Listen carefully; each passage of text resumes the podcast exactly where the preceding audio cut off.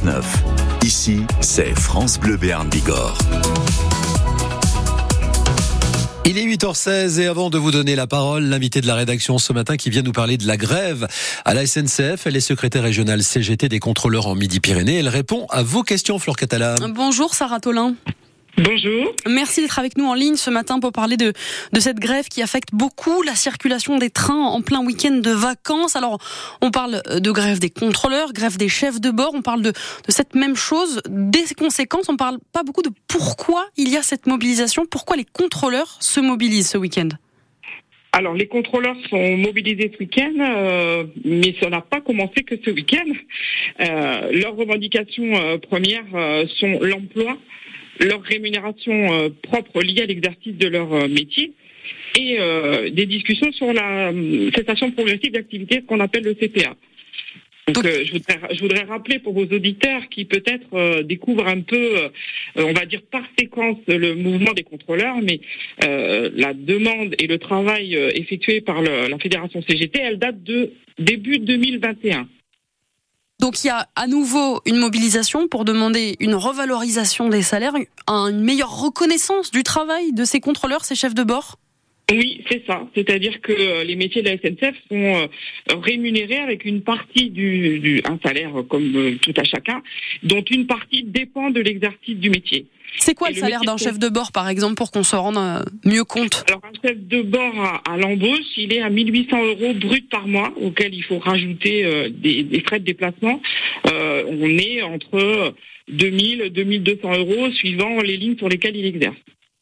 Et comment on peut en arriver justement à cette grève? Est-ce qu'il y a eu des, des discussions avec la, la direction? Est-ce qu'elles sont au point mort aujourd'hui? C'est pour ça qu'on en arrive là? Alors au point mort, on n'espère pas, ça serait triste. Euh, ce qu'on peut constater quand même, c'est qu'il y a euh, un jeu euh, médiatique qui se met en place, euh, alors que même, je vous le redis, en 2021, euh, la fédération CGT a remis des revendications techniques qui sont chiffrées tant financièrement qu'en termes d'emploi et de besoins, et que jusque-là, l'entreprise traîne des pieds, même si elle-même reconnaît euh, au moment où on lui remet euh, ce rapport qu'il y a nécessité de faire quelque chose et d'agir, que les demandes sont légitimes, on se rend compte que le calendrier traîne. L'entreprise avait acté euh, euh, plusieurs points qu'elle n'a pas tenus, notamment des rendez-vous euh, et des tables rondes, euh, ce qui engendre, euh, on va dire, une montée de la colère de ses personnels hein, euh, et qui aboutit euh, à un conflit euh, qui devient difficile en décembre 2022 puisque euh, il y a eu deux tables rondes en décembre 2022.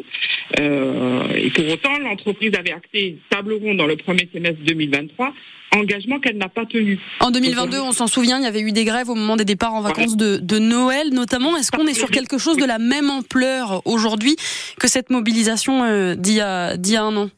On est sur une ampleur supérieure à 2022. Euh, puisque 2022, euh, on s'en souvient, euh, on était plutôt sur une grève, on va dire grande ligne. Euh, Aujourd'hui, euh, cette grogne, elle s'est étendue notamment à Intercité et elle irrigue aujourd'hui TER.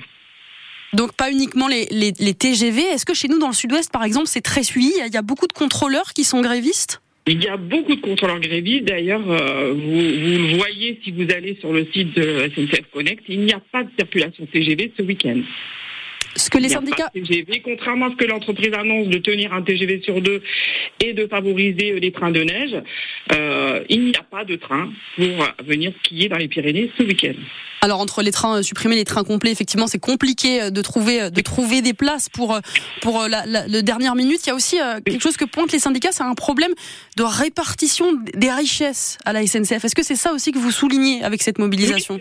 Oui, c'est ça aussi. C'est, euh, comme je vous le dis, cette part de, de, de, on va dire, de rémunération liée au métier euh, n'a pas été revalorisée depuis 2000 2007. Ça fait 15 ans.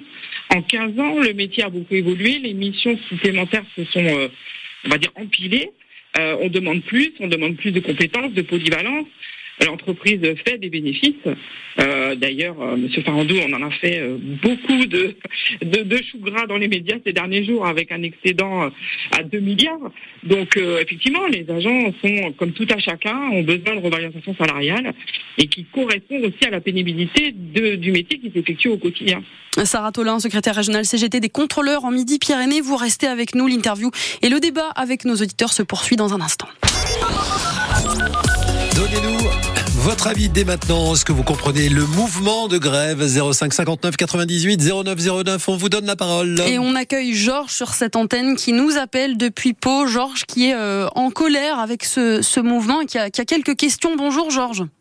Oui, bonjour, bonjour à tous. Est-ce que vous pouvez euh, nous, nous expliquer ce que vous avez à dire ce matin? Bon, je suis un peu en colère. Bon, je comprends le mouvement, ceci, cela. Mais euh, euh, moi, j'ai ma compagne qui travaille à Paris. Elle devait se rendre à Pau euh, demain, euh, puis son train est annulé. C'est quand même, ça coûte cher. Après, pour se faire rembourser, euh, c'est compliqué.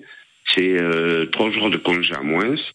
C'est, euh, hum, je comprends pas ça parce que en fait, ils bénéficient euh, le- les voyages pour pour ceux qui vont au ski dans les Alpes. Il y a que 10% des gens qui vont au ski. Il n'y a pas, il y a pas de moyens. Et euh, et, et, et, nous, ben, ils nous laissent dans le Béarn là. Dans, ben, euh, il n'y a pas de train.